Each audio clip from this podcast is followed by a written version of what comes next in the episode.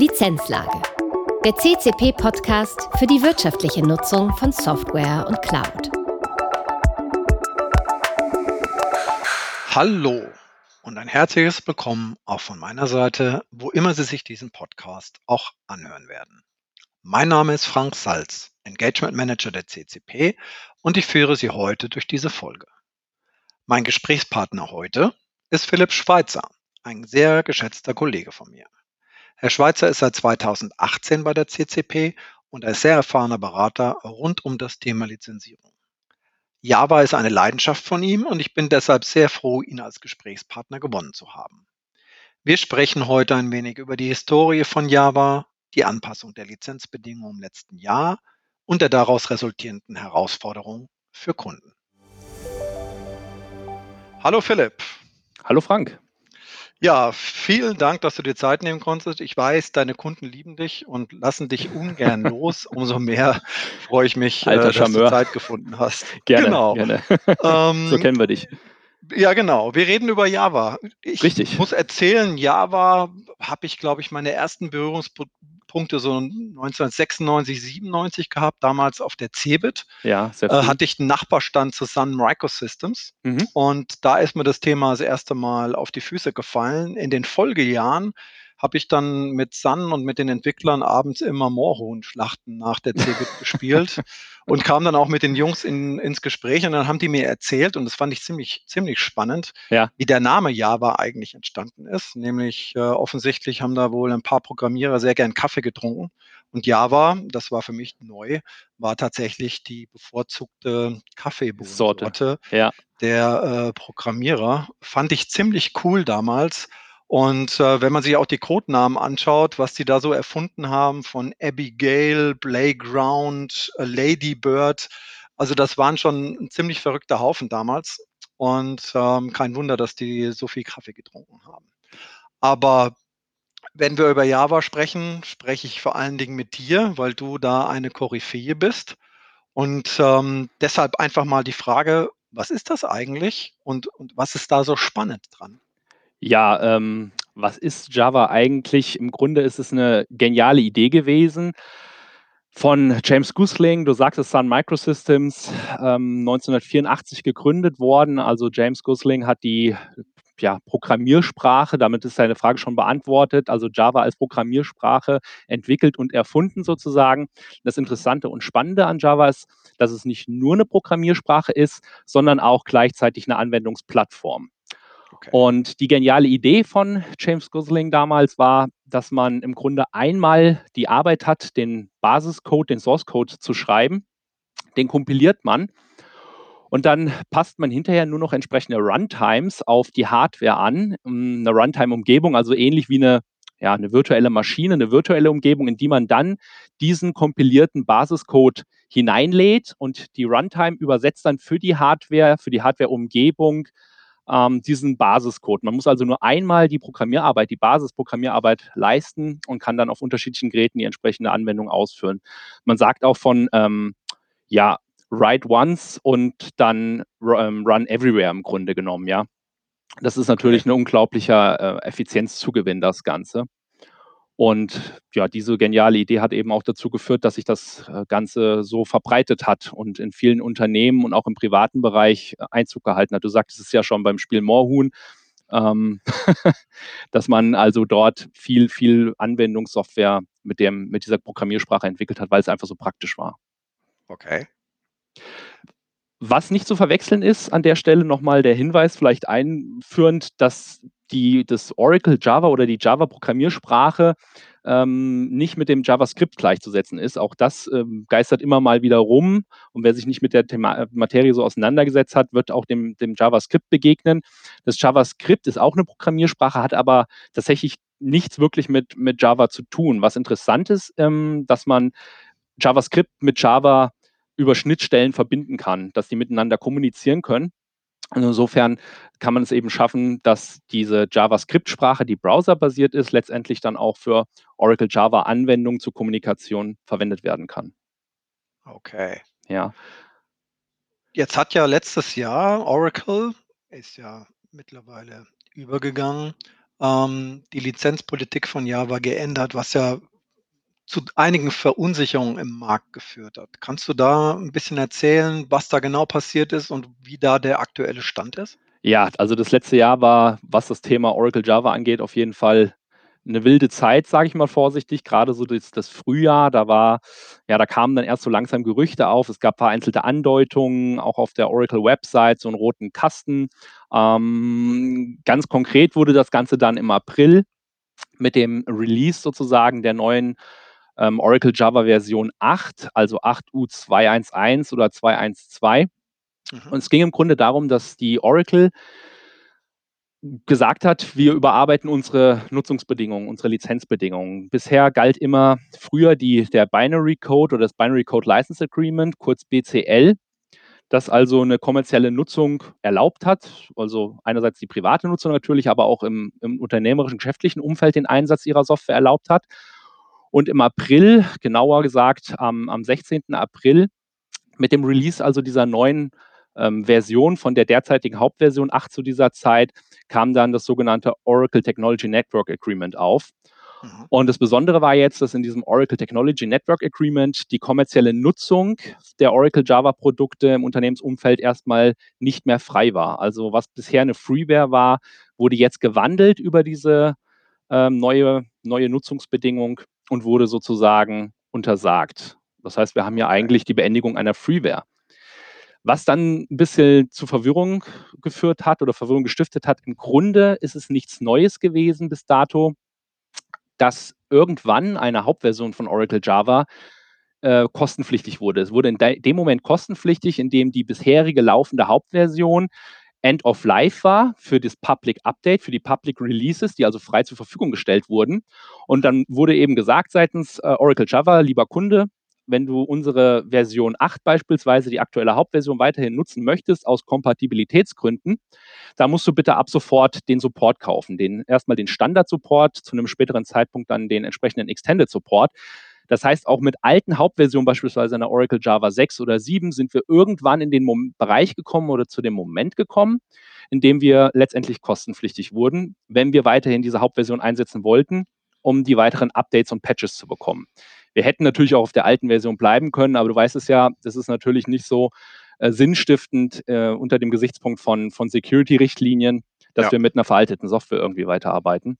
Ich weiß auch, dass die Kunden mit diesem Schwenk extrem zufrieden waren, um das vielleicht mal ähm, ja, auszudrücken. Ja, ja, auf jeden Fall. Und das Problem ist aber dann eben gewesen, bisher zu diesem Zeitpunkt im Frühjahr hatte man immer die Option, okay, jetzt ist die Hauptversion kostenpflichtig geworden. Ich konnte dann aber auf die nächste höhere Hauptversion gehen, die neu released wurde, die dann erstmal wieder für eine gewisse Zeit unter oder einige Jahre oder Monate, je nachdem, sprechen wir gleich nochmal kurz drüber, ja. ähm, unter diesen Public Updates lief. Das heißt, ich konnte mich dann bewusst entscheiden als Kunde und sagen, okay, ich will unbedingt auf der alten Hauptversion bleiben und zwar auch auf einer aktuellen Version der alten Hauptversion keiner veralteten, ja. dann kaufe ich mir den Support oder ich muss eben den sauren Apfel beißen, die neue Hauptversion installieren, was ja auch was Gutes sein kann mit neuen Features beispielsweise. Ja. Und die konnte ich dann erstmal unter dieser Public Update Phase eben nutzen. Und diese Möglichkeit ist komplett weggebrochen. Das heißt also, dass dieser Switch auf die neue Hauptversion auch nur unter dem Oracle Technology Network Agreement ab sofort möglich war. Und wir konnten damit also mm, der Kostenfalle, nenne ich es mal in Anführungszeichen, nicht entgehen, dass wir jetzt sagen, wir wechseln auf die neue Hauptversion zu diesem Zeitpunkt damals. Und das hat natürlich ein bisschen zu Verunsicherung geführt. Was mir auch aufgefallen ist, es ist immer so ein bisschen schwierig. Viele Kunden äh, in der Praxis orientieren sich immer bei der Frage, was ist jetzt kostenpflichtig und was ist nicht kostenpflichtig, immer nur an diesen Versionsständen. Ja, ist ja eigentlich auch erstmal nachvollziehbar, dass man sagt, okay, bis zu welchem Versionsstand kann ich es jetzt einsetzen und alles, was danach kommt, ist dann auf jeden Fall irgendwie kostenpflichtig, wenn ich es im kommerziellen Umfeld einsetze. Wichtig dabei ist allerdings, dass es sich letztlich danach richtet, unter welcher ja, Nutzungsbedingung natürlich logischerweise die entsprechende Version released wurde. Mhm. Und bis 8U202 für die alte Hauptversion haben wir die alte Nutzungsbedingung, also den, das Binary Code License Agreement. Interessanterweise ist danach dann nochmal die Version 9 und 10 auf den Markt geschmissen worden. Auch im Zusammenhang mit diesem generellen Strategiewechsel, was die Releases angeht, dass die Oracle gesagt hat, ab Frühjahr 2019 haben wir ganz feste Release-Zyklen zeitbezogen und nicht mehr wie früher davor in den Jahren featurebezogen. Da gab es also gar nicht so die Regel alle paar Wochen oder Monate oder Jahre, je nachdem, wie viele neue Features oder Bugfixes da jetzt aufgelaufen sind, dass es gerechtfertigt ist, eine neue Hauptversion zu veröffentlichen. Hatten wir also nicht so die regelmäßigen Zyklen. Jetzt wollte die Oracle diese regelmäßigen Zyklen bieten und hat dann ab Frühjahr gesagt, okay, wir bringen euch Community alle sechs Monate ungefähr eine neue Version raus, ja, mhm. für sechs Monate und die ist dann auch schon wieder End of Life und wir bringen eine neue Hauptversion mit neuen Features, dass ihr eben nicht mehr so äh, lange auf diese neuen Hauptversionsfeatures warten müsst. Das ist natürlich auch viel Stress, logischerweise, ja, wenn du jetzt alle ja. sechs Monate deine Systeme auf eine neue Hauptversion anpassen musst. Ähm, die eine Seite in der Community sagt, ja, super toll, ne? neues Spielzeug, neue Features, wollen wir gerne implementieren. Aber gerade im Geschäftsumfeld, äh, weißt du ja, zu viele ähm, Switches in den Hauptversionen bedeuten auch immer Test- und Anpassungsaufwand. Ja. Da gibt es natürlich dann auch die Stimmen, die sagen, wir brauchen eine gewisse Stabilität bei dem Ganzen. Und darauf, ja, da gibt es kritische Anwendungen und genau. unkritische genau. Anwendungen. Ne? Genau, also richtig. ist natürlich gewisse Komplexität am Ende des Tages. So ist es, so ist es, du sagst es. Und darauf hat Oracle eben damit reagiert, dass sie gesagt haben, wir bringen euch halt einmal alle sechs Monate diese kleineren ähm, Hauptversionen, die nur sechs Monate laufen, die nennen es Short-Term-Releases. Und dazu ergänzend nochmal in einem Zyklus von ungefähr drei Jahren ein Long-Term-Release das dann über mehrere Jahre mit kostenpflichtigen Support genutzt werden kann. In dem Sinne müssen wir also, können wir festhalten zum bisherigen Stand. Wenn wir zurückblicken, ist es so, was kostenfrei noch nutzbar ist im kommerziellen Umfeld, alles für die 8U 202 bis zu diesem Stand können wir einsetzen unter dem alten Binary Code License Agreement. Die ähm, SE9, also die 9 und die 10 als sechsmonatige Kurzlizenzen, obwohl die nach der 8 released wurden als Hauptversion, nur Kurzversionen sind auch nochmal unter der alten Lizenz veröffentlicht worden, unter dem Binary Code License Agreement. Und dann eben garantiert ab Version 11, ja, Hauptversion 11 oder diesem Update, das im April für die 8U stattgefunden hat, dem 8U 211 Update, sind wir also konsequent mit allen neuen Releases in diesem Oracle Technology Network Agreement drin und müssen dafür eben unsere Lizenz bezahlen, wenn wir es im kommerziellen Umfeld nutzen wollen. Sehr schön. Auf was darf sich denn der Kunde in Zukunft freuen? Ja, auf was darf sich der Kunde in Zukunft freuen? Ähm, der Kunde darf sich in Zukunft darauf freuen, dass er, wenn er das Ganze bei sich nutzt, im kommerziellen produktiven Umfeld, also nicht für Entwicklungszwecke, also Entwicklung und Prototyping ist interessanterweise, das war früher schon, das ist auch weiterhin so, unentgeltlich möglich. Wenn ich das Ganze bei mir im kommerziellen Umfeld nutze, beispielsweise ab 8.211 oder eben Hauptversion 11, dann muss ich mich lizenzieren. Wie muss ich mich lizenzieren? Auch so eine spannende Frage, die ein bisschen Verwirrung gestiftet hat im letzten Jahr, ähm, weil wir da eine gefühlte Doppellizenzierung haben. Das ist bei Oracle so eine übliche Sache. Wir haben die Client-Lizenz auf der Client-Seite mit der sogenannten Named User Plus Lizenz und auf dem Server die Prozessor Core License. Wir müssen tatsächlich beide Seiten, Frank, durchlizenzieren, damit wir komplett lizenziert sind und nicht wie bei anderen Softwareherstellern es eben üblich ist, dass man sagt, okay, hast du deine Clients sauber über eine Lizenz abgedeckt, passt es, oder eben deine Serverseite über eine Lizenz abgedeckt, dann passt es. Nein, hier wird eben verlangt, dass wir über den Named User Plus die tatsächlichen Nutzer als natürliche Personen auf der Client-Seite lizenzieren oder die entsprechenden Cores auf dem Server zählen müssen und das Ganze ausrechnen, was uns das Ganze an Lizenzgebühr kostet. Blöderweise wow. müssen wir das auch immer gleich für ein Jahr bezahlen. Also wir können nicht mal sagen, ne, Subscription kennst du ja, vielleicht mal einen Monat testen, wie das Ganze so ja. läuft und funktioniert. Leider nicht. Ähm, die Oracle verkauft uns dann da die zwölf Monate. Danach können wir natürlich aussteigen, aber die zwölf Monate sind wir erstmal an das Ganze letztendlich gebunden. Gut, ich meine, Oracle gehört zu den Großen diesen Marktes und ähm, erlaubt sich natürlich im Lizenzdschungel durchaus mal den einen oder anderen Weg zu nehmen, zu doppeln oder quer zu subventionieren. Also da bleibt Absolut. es äh, nach wie vor spannend. Das ähm, ist so. Also ich würde mal wenn, behaupten, dass es auch letztendlich natürlich in gewisser Weise kann man natürlich, wenn man das mal aus strategischer Sicht sehen möchte, naja, du verteilst deine Freeware und ab einem gewissen Zeitpunkt, wenn die gut implementiert ist und die Abhängigkeiten aufgebaut sind am Markt, dann drehst du die Freeware halt um in eine lizenzkostenpflichtige Version und dann hast du eben das Problem, dass die Kunden ins Strudeln kommen und aufgrund dieser Abhängigkeiten eben nichts anderes übrig bleibt, als in den sauren Lizenzkostenapfel zu beißen, ja. Gut, aber ich kann mich erinnern, ähm, dass es vor Jahren auch das Thema der Option Packs war. Du erinnerst dich wahrscheinlich Ja, auch, auch hier ja, bei Oracle immer ein spannendes klar. Thema, weil Mhm. sie quasi mitinstalliert wurden und ähm, obwohl sie der Kunde vielleicht nur mal testweise oder überhaupt nicht brauchte, aber das Häkchen nun mal gesetzt war und das nachher einen ziemlichen Lizenzkosten ähm, äh, getrieben hat. Also da war Oracle schon immer sehr kreativ, äh, kreativ, Definitiv. muss man sagen. Wenn Definitiv ich auch. mir jetzt, Mhm. Ja, Entschuldigung. Ja, also das ist absolut eines der, der Haupt-Compliance-Risiken, dass du eben Mhm. aus Versehen bei der Installation, wie du sagst, mit dem Option Pack eine Funktion mit installierst und aktivierst, die du eigentlich vielleicht gar nicht zwingend benötigst oder einfach mal ausprobieren möchtest und nicht merkst, dass du mit dem Verwenden dieser Option jetzt plötzlich ähm, lizenzkostenpflichtig wirst. Zusätzlich, ne? Das ist jetzt ein Thema, so, ne, so ein Hauptgrund für die Incompliance mit Oracle und Java. Ähm, was gibt es denn aus deiner Sicht noch für, für kritische Bereiche, die man sich auf jeden Fall in der Praxis anschauen muss? Also ein absolut kritischer Bereich, der auch äh, zu, für viel Furore im letzten Jahr gesorgt hat, ist definitiv das ganze Thema Soft Partitioning. Ähm, bedeutet also, wenn du deine Software, deine Oracle Java Software auf virtuellen Maschinen einsetzt. Da das ja bis dato in der Vergangenheit als Freeware und äh, kein Problem war, da die kommerzielle Nutzung erlaubt war, konntest du es letztendlich installieren, wo du wolltest. Und niemand hat es auf dem Schirm gehabt, niemand hat es gemonitort, getrackt Mhm. weil es ja egal war, erstmal in Anführungszeichen, ja. Die Gefahr ist jetzt gewesen oder immer noch, wenn du das letztendlich installierst auf einer virtuellen Maschine, dann Mhm. erkennt die Oracle diese virtuelle Abgrenzung in dieser physischen Hardware-Kiste, sage ich mal, nicht an.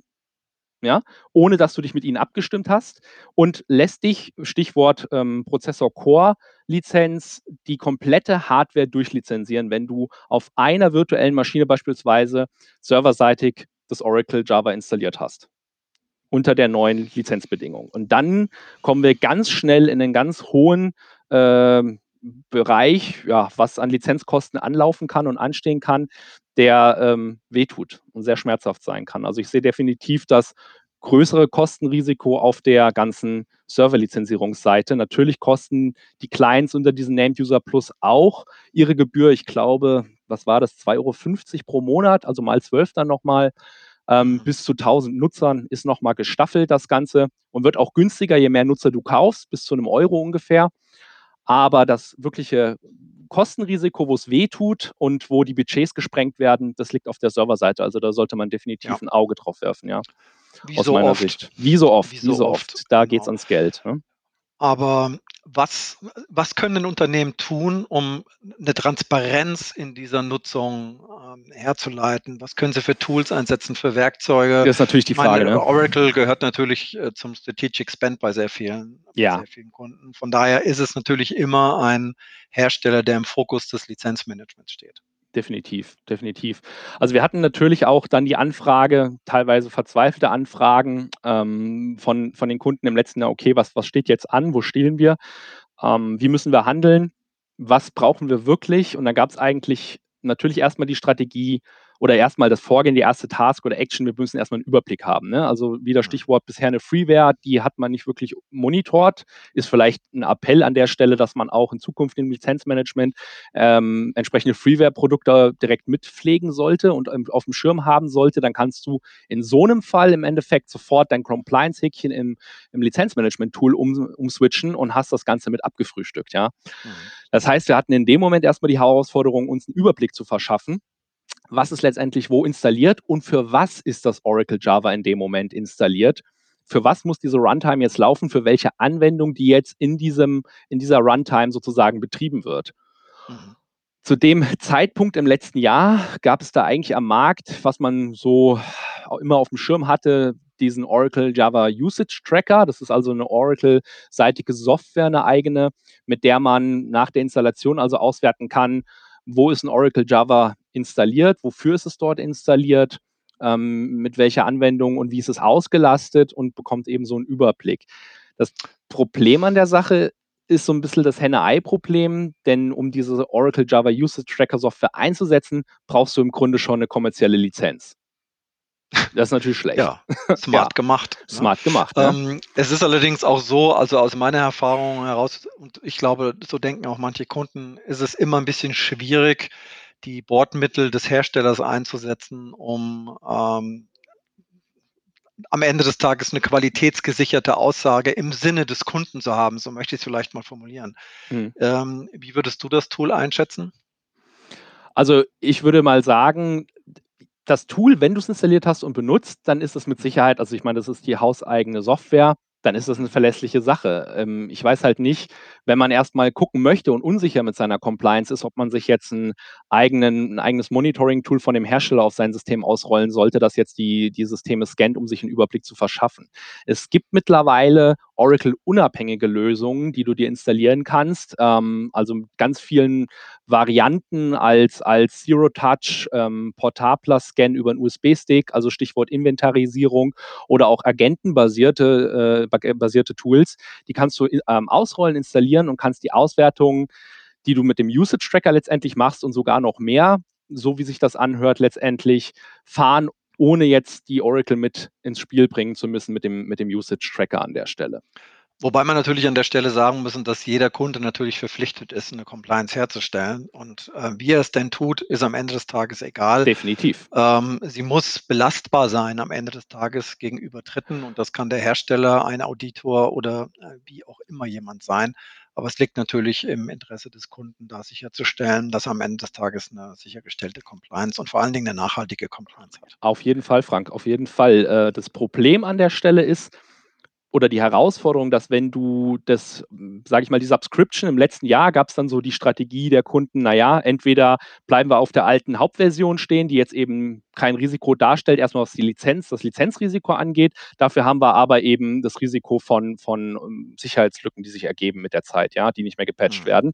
Oder wir kaufen halt jetzt einfach mal ordentlich die Subscriptions ein, schätzen das grob, ähm, überschlagen das Ganze mal und machen das mal so per Rasenmäher-Methode, dass wir da einfach die, die, die Subscription drüber kippen.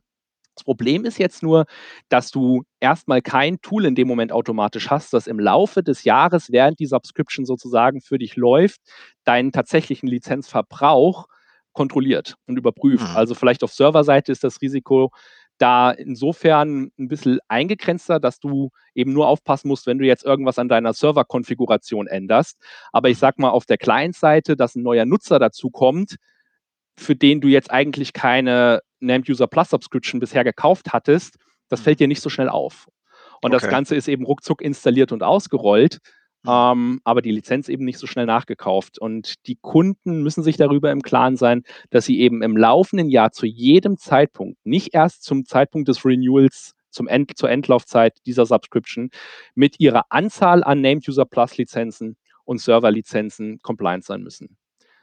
Das heißt, ich brauche eigentlich eine ständige Transparenz über die Nutzung meiner Korrekt. Java bzw. Oracle-Umgebung. Korrekt. Du musst es Ähm. eigentlich in regelmäßigen Zyklen, solltest du es überprüfen, auswerten und sozusagen kurzfristig einfach deine effektive Lizenzposition ermitteln, um hier auf der sicheren Seite zu sein.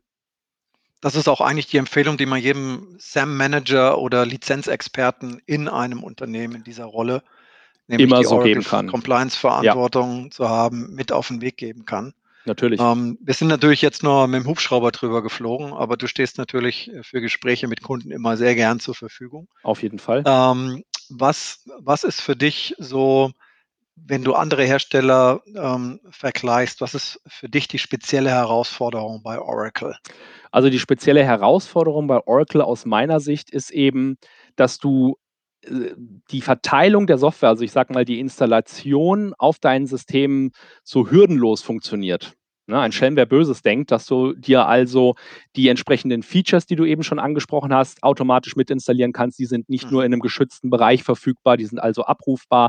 Die kostenpflichtigen ähm, ähm, Versionen letztendlich, die du dir abrufen kannst und installieren kannst, ohne darüber im Klaren zu sein, dass du da jetzt eben eine Version einsetzt ab einem gewissen Punkt, die jetzt unter der neuen ähm, Oracle Technology Network Lizenz läuft und dann sozusagen mit der Subscription zu bezahlen ist. Was auch nochmal die Herausforderung bei der Oracle ist, ist dieses äh, Schlagwort General Purpose Computing bei der Nutzung und beim Einsatz.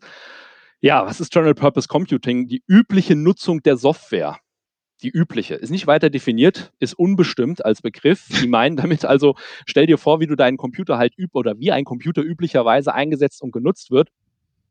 Das bedeutet also, selbst wenn du deine Subscription, sage ich mal, abschließt und gekauft hast im kommerziellen Umfeld ähm, für die produktive Nutzung, musst du aufpassen, dass du das auch nur für dich selber und deine Geschäftsprozesse produktiv nutzt. In dem Moment, wo ja. du eben diese Software ähm, die Programmiersprache Oracle Java und die Plattform benutzt, um eigene Software zu entwickeln, die du dann kommerziell vermarkten möchtest, dann brauchst du nochmal eine andere Lizenz. Dann benötigst du die sogenannte ISV-Lizenz, die Independent Software Vendor Lizenz, dass du also letztendlich mit der mit dem Produkt von Oracle auch selber an den Markt treten darfst und deine Eigenentwicklungen, die mit Oracle Java Programmiersprache entwickelt wurden, weiter vermarkten kannst. Und da gibt es also kein Standardlizenzmodell, da musst du dich an den Vertrieb wenden und dort eine Lösung finden. Ne? Also beispielsweise eine Umsatz- oder eine Gewinnbeteiligung ist Verhandlungssache letztendlich. Man muss sich nur darüber im Klaren sein, dass also selbst diese kommerziellen Subscription-Lizenzen, die du dir kaufst, nur für die interne produktive Nutzung eingesetzt werden dürfen